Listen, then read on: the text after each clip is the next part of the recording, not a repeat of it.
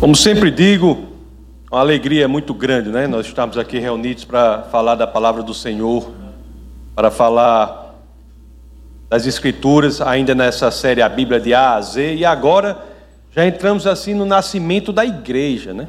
Domingo passado nós falamos sobre como a igreja, que era um corpo já organizado, embora ainda morto, recebeu vida em Pentecostes, assim como Adão né, recebeu vida com o sopro de Deus.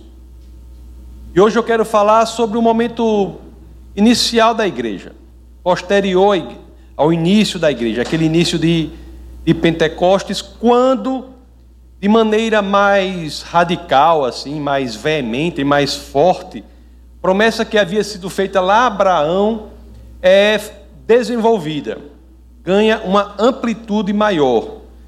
É, é sobre isso que falamos. E para tal, eu vou iniciar aqui já relembrando a promessa que foi feita a Abraão. Promessa lá no livro de Gênesis, capítulo 12, nos versos iniciais de 1 a 3, em que as Escrituras assim dizem: Então o Senhor disse a Abraão: Saia da sua terra, do meio dos seus parentes e da casa de seu pai, e vá para a terra que lhe mostrarei. Então, Abraão deve ter ficado meu amigo, né? Abraão, inclusive, que era de uma família de idólatras, sai e vai para aquele lugar, né? As, as, as escrituras continuam: Farei de você um grande povo e o abençoarei. Tornarei famoso o seu nome e você será uma bênção. Abençoarei os que o abençoarem e amaldiçoarei os que o amaldiçoarem. E agora o que eu vou falar é o trecho sobre o qual nós iremos, em grande medida, né, discorrer no nosso bate-papo de hoje, que assim as Escrituras dizem: E por meio de você, todos os povos da terra serão abençoados. Deus disse a Abraão claramente, uma promessa do Senhor a Abraão que por meio dele todas as nações, todos os povos da terra seriam abençoados.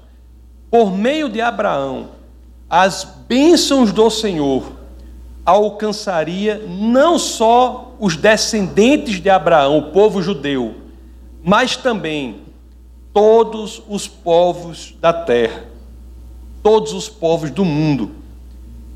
É bem verdade quando a gente está lendo a Bíblia, a gente lê isso e aí diz assim, né? Ainda bem, né? Ainda bem. Porque eu, por exemplo, lá da Catingueira, como é que ia ser abençoado, né? Não sei de onde vocês são, mas lá da Catingueira, como é que eu ia ser abençoado? A pastora aqui é de família de ascendência judaica. Aí os meninos dizem, você é metade índio, que é a minha parte, e a metade judeu, né?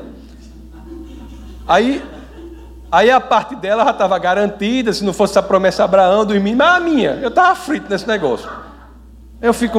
Aí quando eu leio isso aqui, de graças a Deus, né? Essa promessa foi para todos os povos da terra e uma tradução possível é incluindo os da catingueira, né?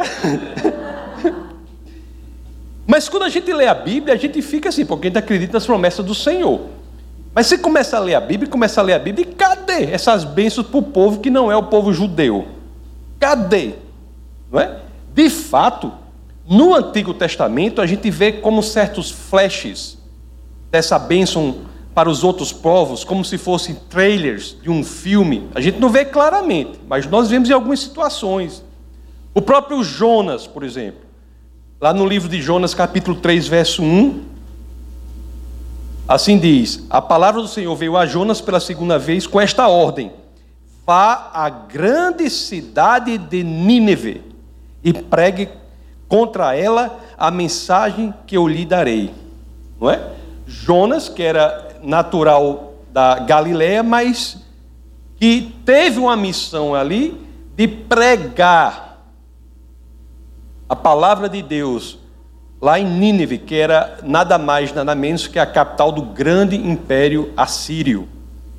Então, peraí, tem um, uma luz né, no fim do túnel. Mandou pregar para fora do povo judeu. E onde mais? Porque não é comum. Onde mais está essa promessa sendo realizada aqui? Fora do povo judeu. Tem essa situação de. Tem a situação de Ruth. que é fantástica a situação de Ruth. Vocês sabem que Ruth era uma moabita, não era judia. E nós vemos, é engraçado que nós lemos o livro de Ruth, a gente sabe, meu amigo, esse livro está, por que, que esse livro está na Bíblia? Esse livro está, é uma história bonita, um negócio é, meloso, assim, é romântico, mas por que, que esse negócio está na Bíblia? Parece uma história de aqueles livros de. Aquela, não sei se ainda existe, de, de adolescente, que tinha de mulher adolescente que não é da igreja, que lê aquele livro. Eu não sei, não tem um livrinho assim de romance, não sei quem se apaixonou. Parece aquele negócio. E por que, que esse livro está na Bíblia? Que Ruth, não é?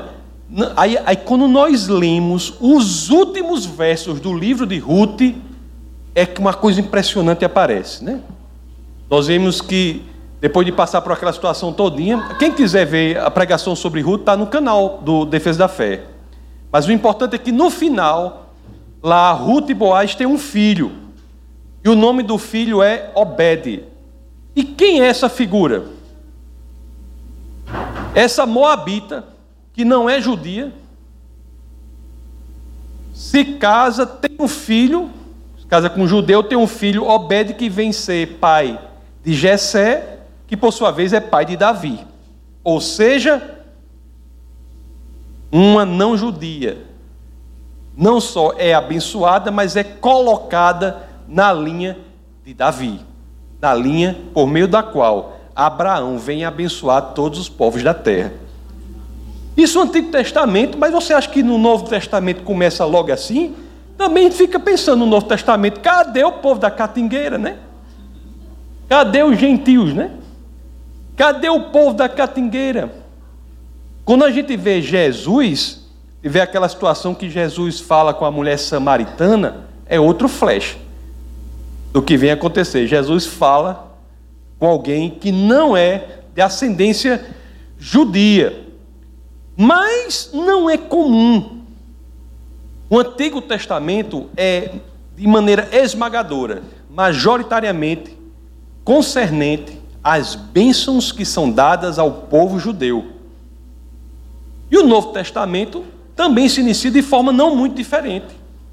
Quando a gente vê lá o Novo Testamento sobre o nascimento de Jesus, né, a primeira coisa que a gente sabe, Jesus é um judeu, nascido no ventre de uma judia. Não é interessante isso?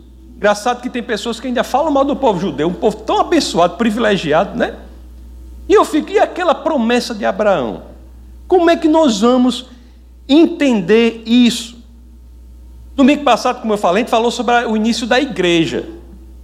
Não é que o início da igreja no sentido de que a igreja tomou vida com o derramamento do Espírito.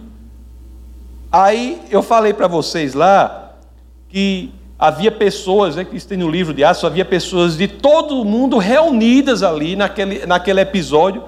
Aí nós vamos ver em, em Atos, capítulo 2, verso 5. Vamos ver de onde eram essas pessoas provenientes do mundo todo, qual era o povo do qual elas faziam parte. Aí Atos 2,5 diz assim: Havia em Jerusalém judeus, tementes a Deus, vindos de todas as nações do mundo. Só tem judeu, meu amigo. Cadê o povo da catingueira? E as promessas de Deus? Como podem ter chegado aos povos do mundo, todos os povos do mundo? Para entender isso e para que possamos aprender diante da postura desse homem, como proceder na terra, é que nós vamos estudar sobre um personagem, um dos grandes responsáveis para que esta promessa de Abraão fosse efetivada na prática. O que Jesus conquistou por nós fosse efetivado na prática.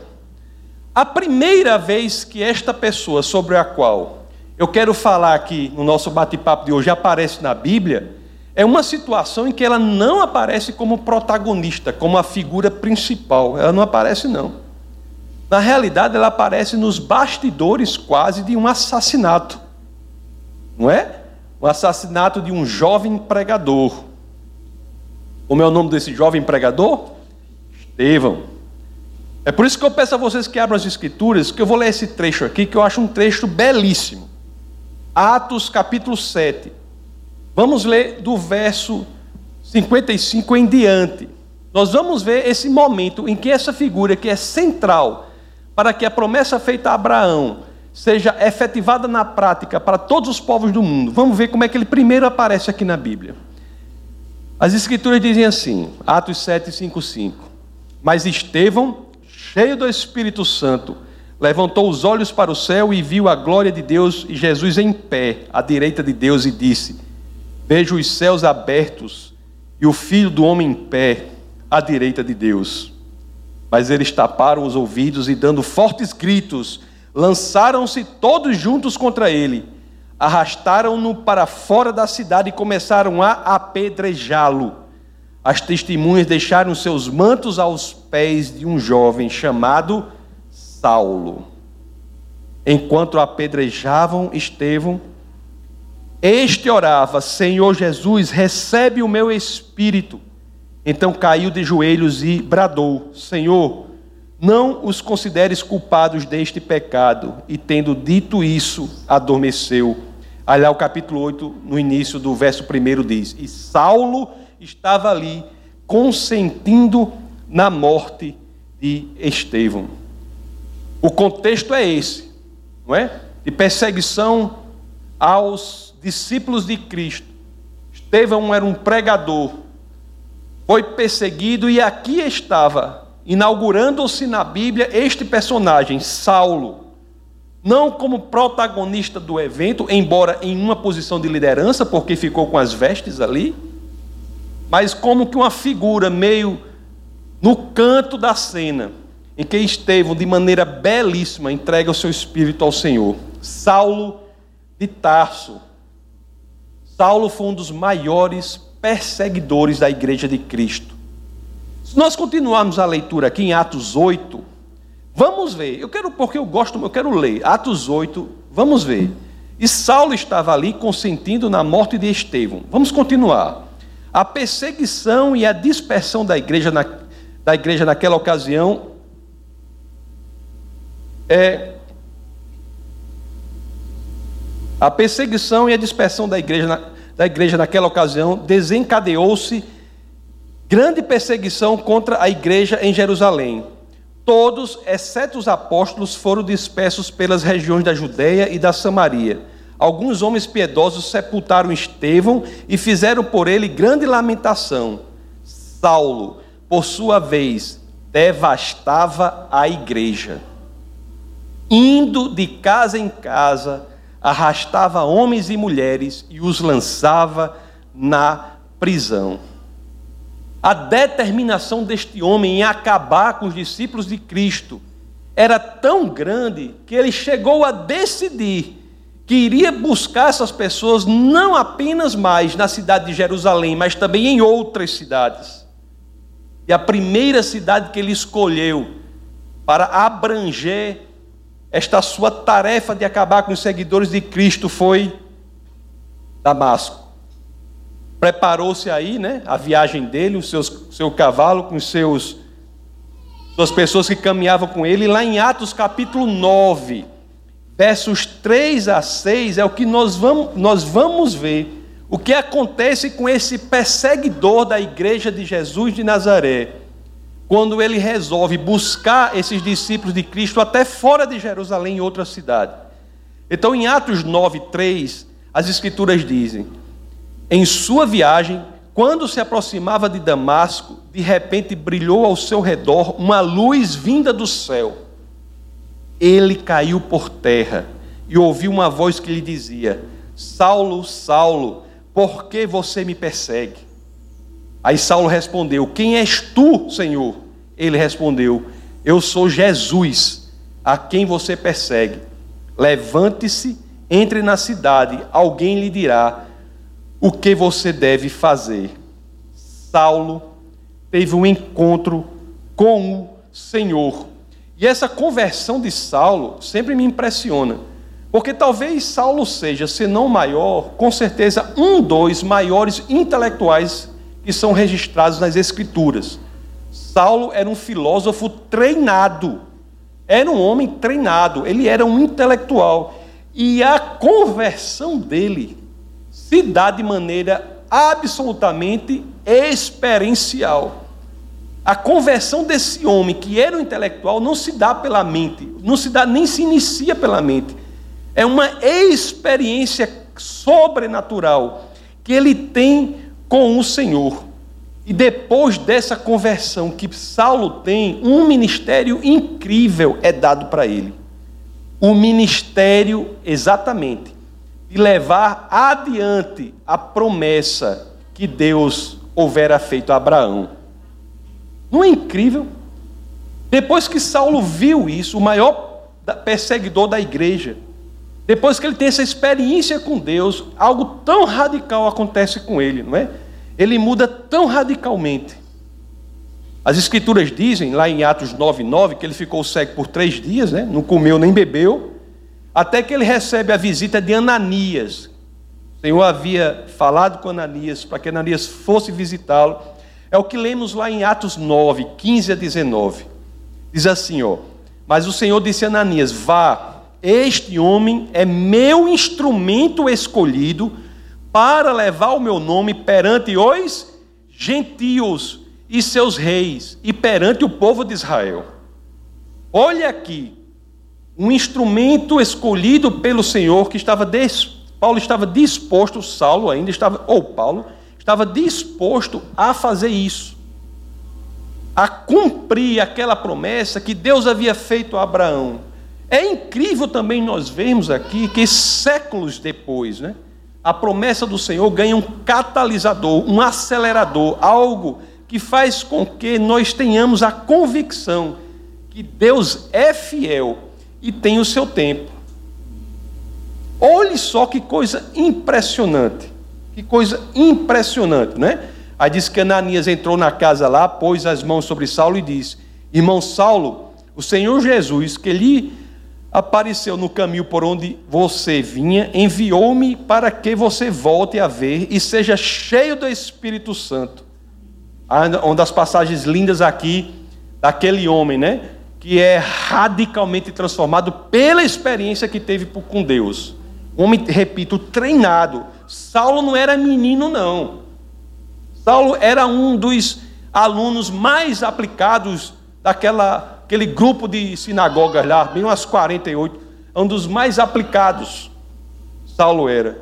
Então, ele diz assim, né? Imediatamente algo como escamas caiu dos olhos de Saulo e ele passou a ver novamente. Levantando-se, foi batizado e depois de comer, recuperou as forças. Saulo, de maneira impressionante, sendo ele o maior perseguidor das igrejas, né? Do nosso Senhor, se torna um dos maiores evangelistas que a história já registrou. Saulo, que conhecemos como apóstolo Paulo, não é? Saulo e Paulo. Eu devo aqui dizer um negócio para vocês. Não é, eu conheço, não é que Saulo virou Paulo. Saulo não se tornou Paulo. Saulo não teve o nome mudado para Paulo. Saulo tinha dois nomes. Lá em Atos 13, 9, nós lemos assim, ó. Olha só o que Lucas fala aqui. Então Saulo, também chamado Paulo, e continua. Então Saulo, também chamado Paulo, e continua, entendeu? Só para que a gente saiba isso bem. Saulo e Paulo eram dois nomes da mesma pessoa, pelas características dessa pessoa. Saulo era de família de judeus. Ele tinha um nome em hebraico, um nome hebreu. O nome dele em hebraico era Saulo. Lá em Filipenses 3:5 fica claro que ele era hebreu. Diz que foi sofreu até aquela mutilação, foi circuncisado e tudo mais. Não é? Você sabe que um grande problema da circuncisão é se o cirurgião estiver gripado. Porque se no momento ele espirrar, então você não você tem que ter muito cuidado com é, é, é, se o cirurgião estiver resfriado, tem que ter muito cuidado com isso. Vai lá em Filipenses 3,5 diz claramente que ele, que ele sofreu a circuncisão e não fala nada sobre o rabino estar com resfriado. Né? Então, então, Paulo era judeu, mas ele nasceu na cidade de Tarso. Não era Paulo de Tarso? A cidade de Tarso é que é a capital da Cilícia, que é um, que é um lugar de domínio uma, é um, romano, é uma província romana, que é situ, situada lá na Ásia Menor. Então, Paulo, judeu, nascido em território romano, e por um princípio do direito que é utilizado até hoje, chamado ius solis, ele também tinha cidadania romana e, portanto, tinha um nome em latim, um nome romano, que era Paulo. Então nunca digam que Saulo virou Paulo. Agora, a Bíblia passa a se referir a Saulo em um momento, em Atos, como Paulo, pela missão que ele recebe de levar a palavra de Deus para o povo que não é judeu e, portanto, por estratégia, ele valoriza o nome não judeu dele, que é Paulo, o nome romano. Então, Paulo, vou usar Paulo agora, né? O judeu de cidadania também romana, inclusive ele, ele em um momento ele diz eu sou cidadão romano, ele leva a sério esta vontade de Deus na vida dele. Você veja o hiato percorrido, a distância percorrida. Você tem alguém que é o maior perseguidor dos discípulos de Cristo e passa a ser um dos maiores seguidores de Jesus Cristo. Você veja o quanto as pessoas às vezes têm de percorrer e a gente acha tanta dificuldade em espaços tão menores. O próprio Paulo reafirma esse seu ministério de cumprir ou de fazer crescer, fazer na prática acontecer a promessa que Deus fez a Abraão. Lá no livro de Romanos, no capítulo 1, versos 16 e 17, uma passagem bem conhecida, ele diz assim: Não me envergonho do Evangelho, porque é o poder de Deus para a salvação de todo aquele que crê, primeiro do judeu, depois do grego no sentido de não judeu, não é? Porque no Evangelho é revelada a justiça de Deus, uma justiça que do princípio ao fim é pela fé, como está escrito: o justo viverá pela fé. E essa ideia de que as bênçãos do Senhor não são restritas ao povo judeu, passa através do esforço de muitos, mas talvez mais principalmente em função do esforço de Paulo a atingir o um mundo não judeu. O evangelho cruza as barreiras culturais. Nós podemos começar a falar de um evangelho genuinamente transcultural. Um evangelho que fala da verdade independentemente do repertório, do passado de quem está ouvindo. Um evangelho que não é voltado para alguém que tem certas características, mas é voltado para todo aquele que queira ouvir.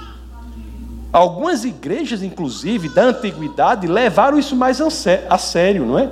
Lá nas Escrituras nós vemos que a igreja de Antioquia foi uma, uma igreja transcultural, uma igreja que rompeu limites culturais. A igreja que estava li, rompendo limites da cultura, estava atingindo novos povos e não é por acaso, não é? Não é por acaso que os enviados por Jerusalém a Antioquia para supervisionar esta nova vertente do evangelismo, se assim podemos dizer, foram Paulo e o seu compassa lá, o Barnabé. Foi Barnabé, só que depois Barnabé foi atrás de Paulo, né? Para levar Paulo, não por acaso. Isso está em Atos 11, 25 e 26. Isso acontece. Uma coisa interessante aqui que eu quero ler para você em Atos 11, 25 e 26 é outra coisa que nos ensina muito na igreja. Porque diz assim, ó, porque eles foram para esse povo que não era judeu para falar do evangelho, para falar das boas novas de Jesus Cristo. Aí vamos ler Atos 11, 25 e 26. Então Barnabé foi a Tarso procurar Saulo e, quando o encontrou, levou-o para Antioquia. Assim, durante um ano inteiro, Barnabé e Saulo se reuniram com a igreja e ensinaram a muitos. Isso aqui que eu vou ler agora é que é algo impressionante. Em Antioquia, os discípulos foram pela primeira vez chamados de cristãos. Nunca no evangelho genuíno, nomenclatura é obstáculo para se pregar as boas novas. Nunca.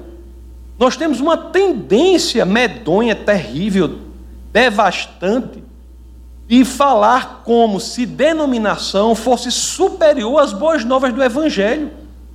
Agora mesmo estava conversando, esse, esse final de semana, a pessoa mandou uma mensagem para mim, perguntando sobre a igreja, não, não a igreja, mas essa igreja é, segue que linha doutrinária? É uma pergunta comumente. Aquilo eu posso dizer para você, mas isso é de só menos importância. A genuína igreja é aquela que deve seguir as escrituras. As escrituras. As pessoas saem de uma perspectiva, de uma construção humana e tentam adaptar naquela construção humana a palavra do Senhor, quando na, na realidade o que é feito na igreja genuína é o contrário. Nem sequer até então as pessoas se preocupavam de rotular o outro como você é cristão, você não é cristão. Você é não sei o quê, você não sei o quê. Nem essa preocupação tinha. Foi apenas aqui que pela primeira vez, depois de gente já ter morrido por falar as boas novas, que alguém foi chamado de cristão. Quanto mais você é da, da você é não sei o quê, você não sei o quê, você não, sei o quê. não existe. Nomenclatura, nem mesmo a de cristão, nunca foi obstáculo para se pregar as boas novas. Muitas vezes você conversa com alguém, a pessoa chega assim, não, porque eu sou eu sou da religião tal, sou tal, e aquilo ali para você é um obstáculo às vezes. Não é? Às vezes acontece. Você, por quê? A pessoa deixa a pessoa ser o que ela quiser, você não tem nada a ver com isso, é um problema de Deus com a pessoa, da pessoa com Deus. Você fale as boas novas para a pessoa, olha, eu entendo assim, assim, assim, entendeu? É como às vezes eu estou conversando com as pessoas, as pessoas dizem assim, tem uns que dizem assim, não, é, quando a pessoa se abre e pergunta alguma coisa, né?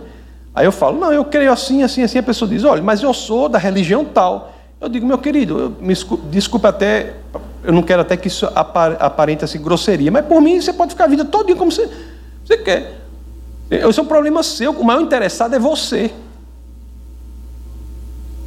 E o fato de você ser de qualquer cor não vai me impedir de lhe expor com educação, respeito, moderação, equilíbrio, aquilo que eu acho. Estamos abertos a dialogar.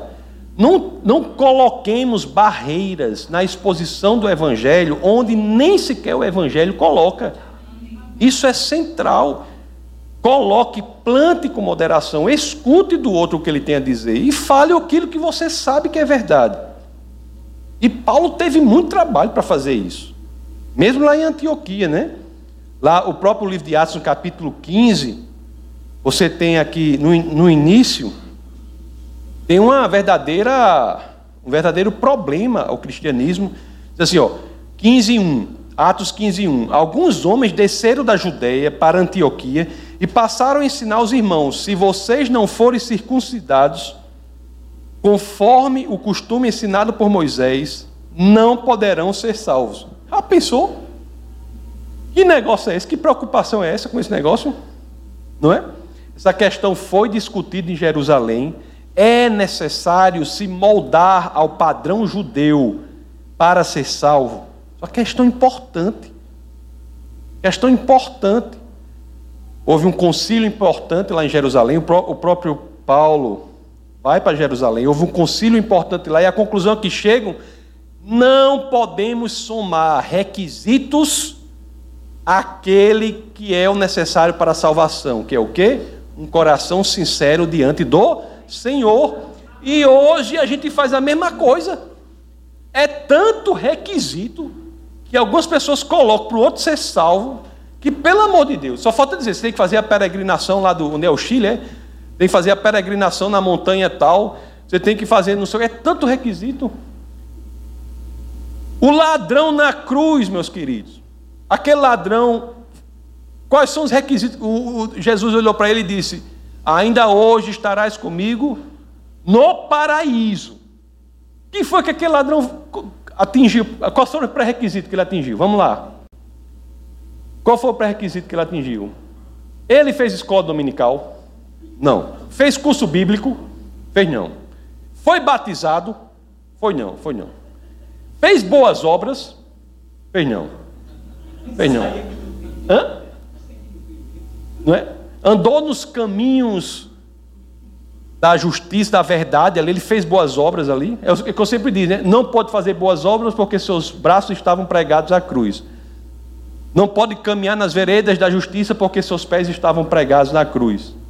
O que, que aquele homem tinha a oferecer a Jesus? Um coração sincero, e, é, mais nada. E o que, que ele diz? Você vai estar comigo no paraíso, num lugar que a nossa imaginação nem consegue alcançar. O que é andar fisicamente com Deus? Nós não sabemos. Nossa imaginação não consegue nem alcançar. Aí vem, o povo tem a tendência de dificultar. Tem a tendência de dificultar. Não, você não pode usar o cabelo, não, cabelo azul, cabelo vermelho, cabelo verde, não é salvo não. Você não pode usar isso. Você não pode fazer não sei o quê, você não pode. O que isso tem a ver com salvação, meus queridos? Queriam colocar aqui esse negócio aqui já, já bem pertinho de Paulo aqui, ó. Queriam já bagunçar o negócio aqui. Ia, ia tem que cortar o negócio de todo mundo agora para ser salvo. Tem que ser judeu para ser salvo? Não! Não tem que ser judeu para ser salvo. Unicamente o coração, mas tem outra mensagem aqui no meio que eu não vou falar muito sobre ela, que é o seguinte: No entanto, embora isso não seja necessário, haja em amor, para que diante dessas pessoas vocês não choquem, não, não, não ajam de maneira tal que desrespeite aquilo, que choque aquilo. Está entendendo?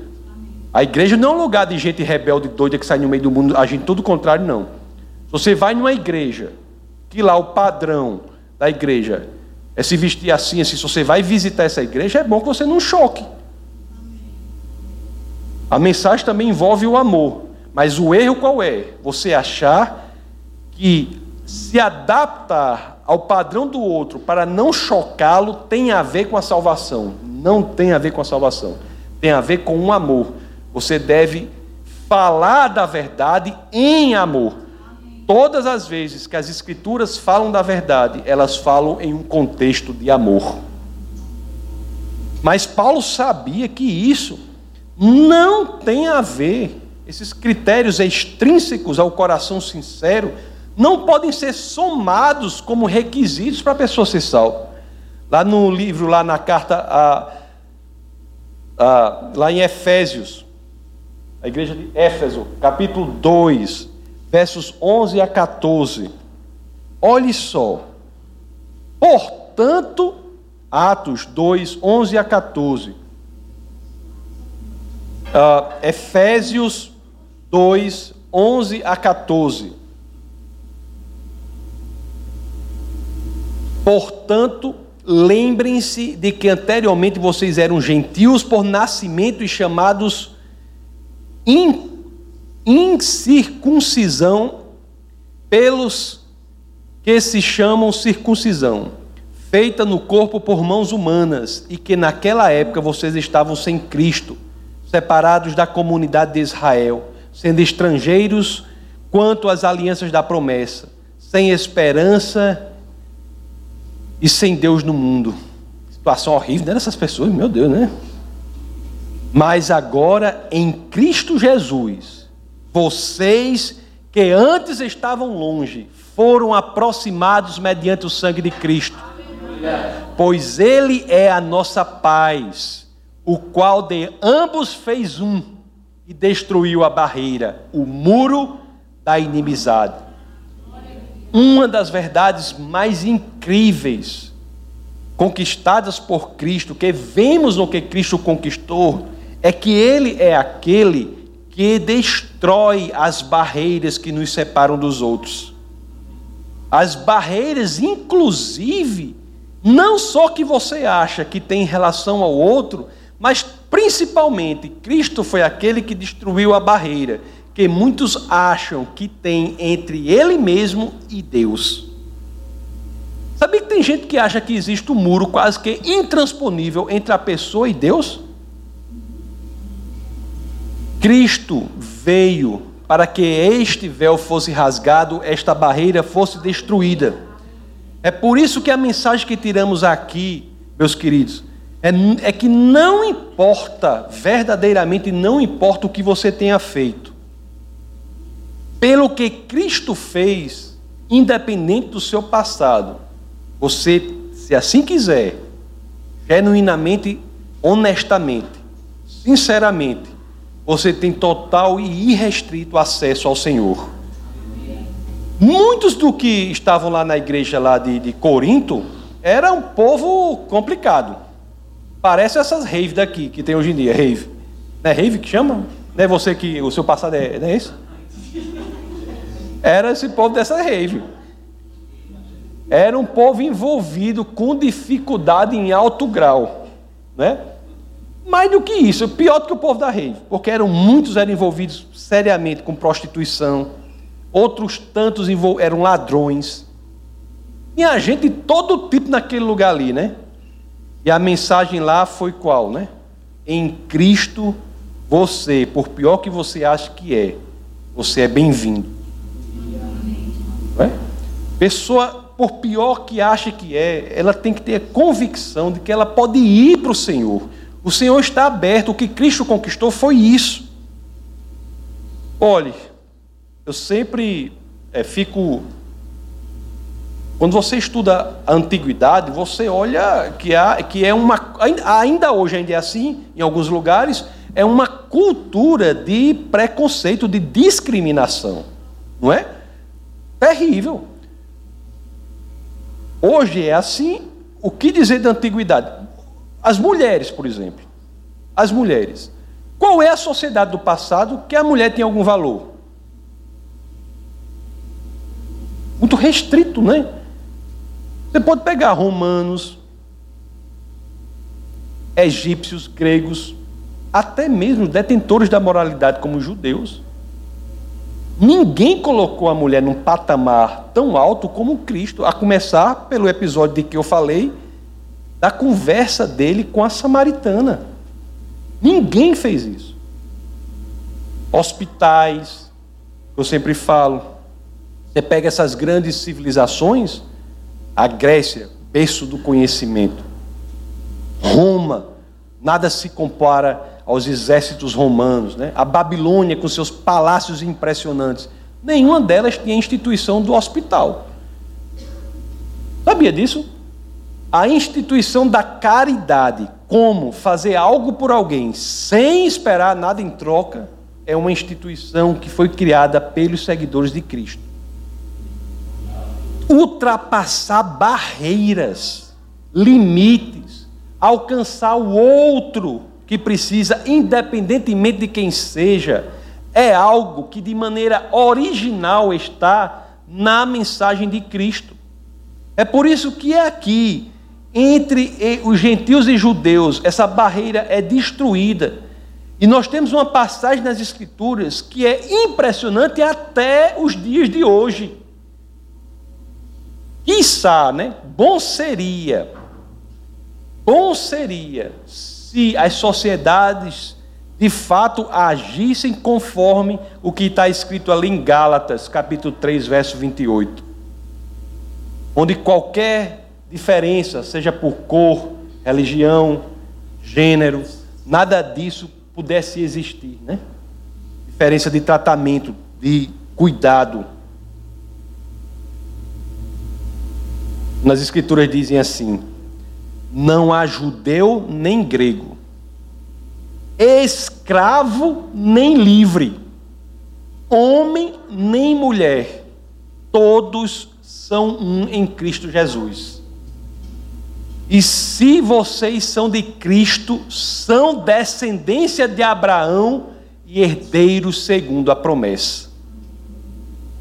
O cumprimento na prática, meus queridos, da promessa feita a Abraão é o fim da discriminação, da separação entre os povos.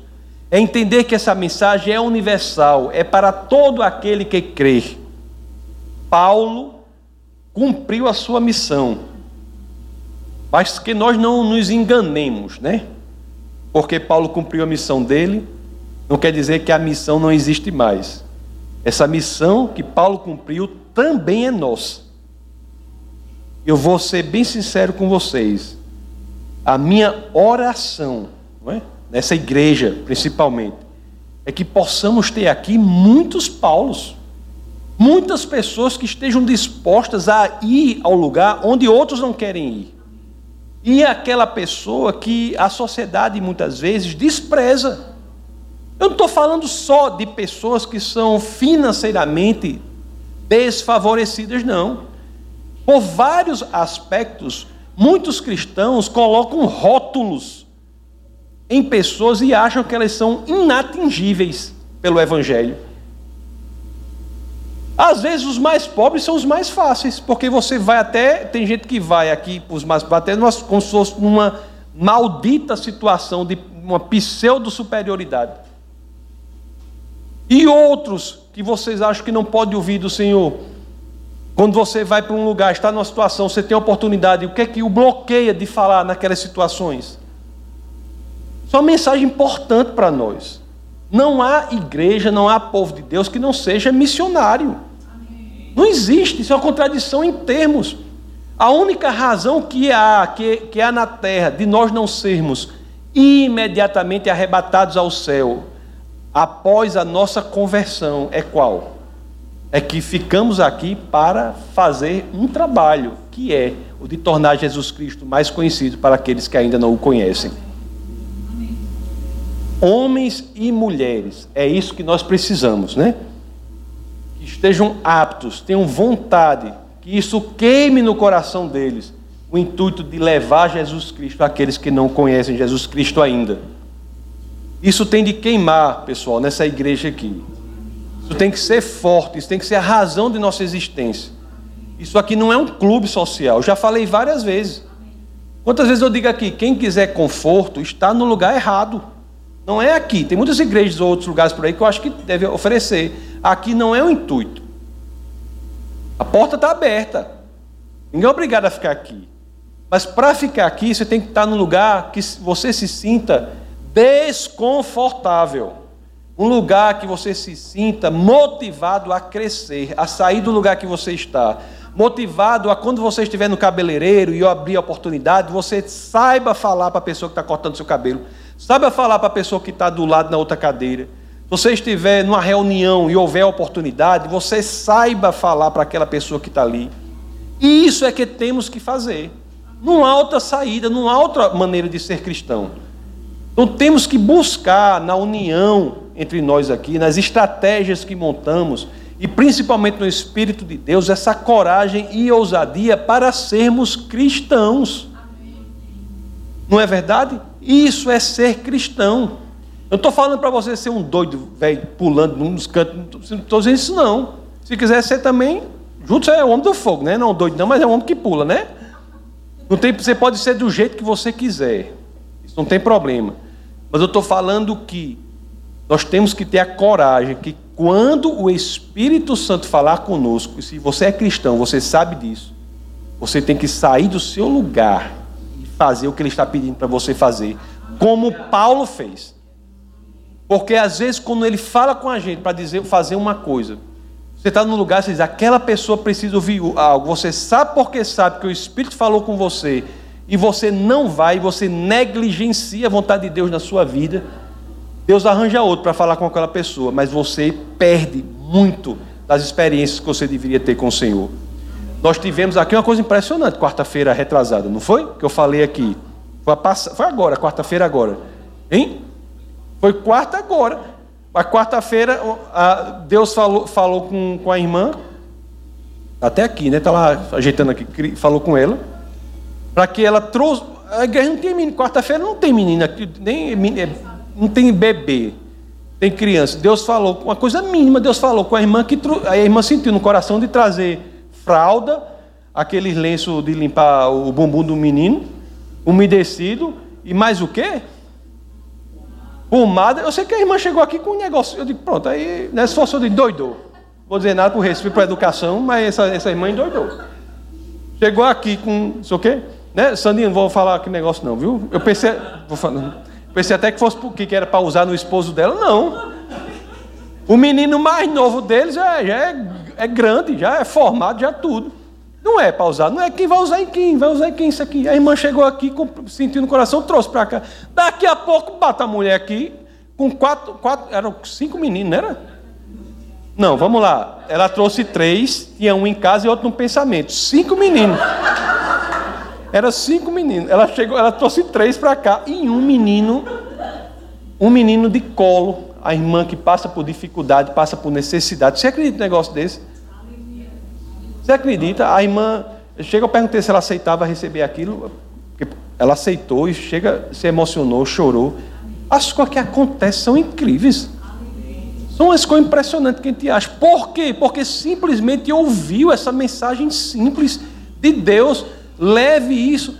Isso daí, Deus, Deus, quem ganhou mais aí? Ela teve uma experiência com o Senhor. Ela cresceu em saber ouvir de Deus. E isso só acontece, meu amigo, quando a gente faz do jeito que Paulo fez, quando a gente sai da nossa zona de conforto. A gente tem que sair da zona de conforto, tem que sair desse mimimi, desse negócio que fica. Entendeu? Essas reuniões que não. Tem que sair. Jesus, é como eu digo aqui. Diga assim, o certo, tem gente que diz, rapaz, Jesus entrou na minha vida, ficou tudo organizadinho. Um quadradinho em cima do outro, ficou tudo organizadinho. Eu acho horrível quando eu escuto isso. Eu gosto quando digo assim, rapaz, estava tudo organizadinho. Jesus entrou na minha vida, está tudo de cabeça para baixo. Você não sabe agora, depois que Jesus entrou na minha vida, não tem um dia igual ao outro é tudo doido, eu tenho, Jesus manda eu fazer não sei o que, eu faço, daqui a pouco vai não sei o que, tem outro que tem problema, eu vou lá, não sei o que. Jesus tem que bagunçar a sua vida, meu querido.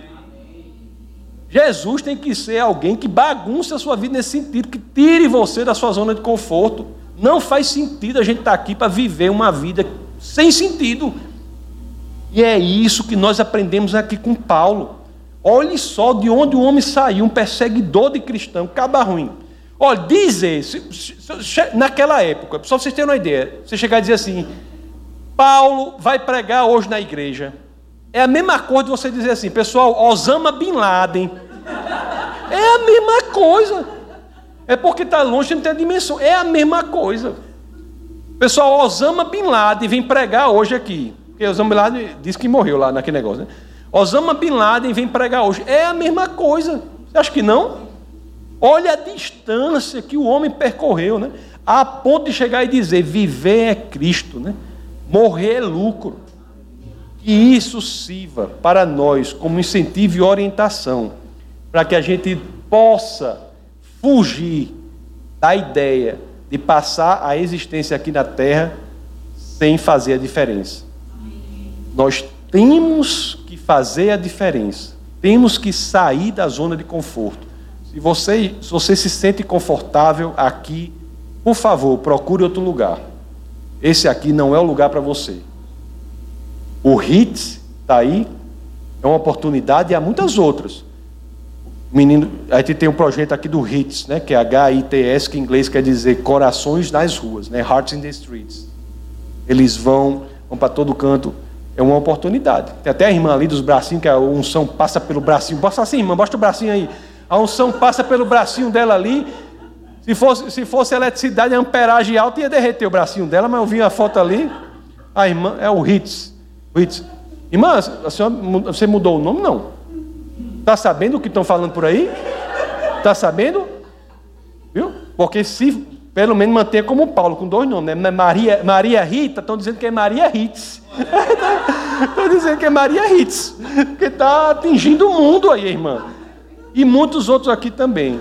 Então, que nós saibamos que não há outra maneira de ser na vida senão a de empreender os nossos máximos esforços para que aqueles que precisam ouvir a mensagem de Cristo possam, por meio de nós, ouvir esta mensagem.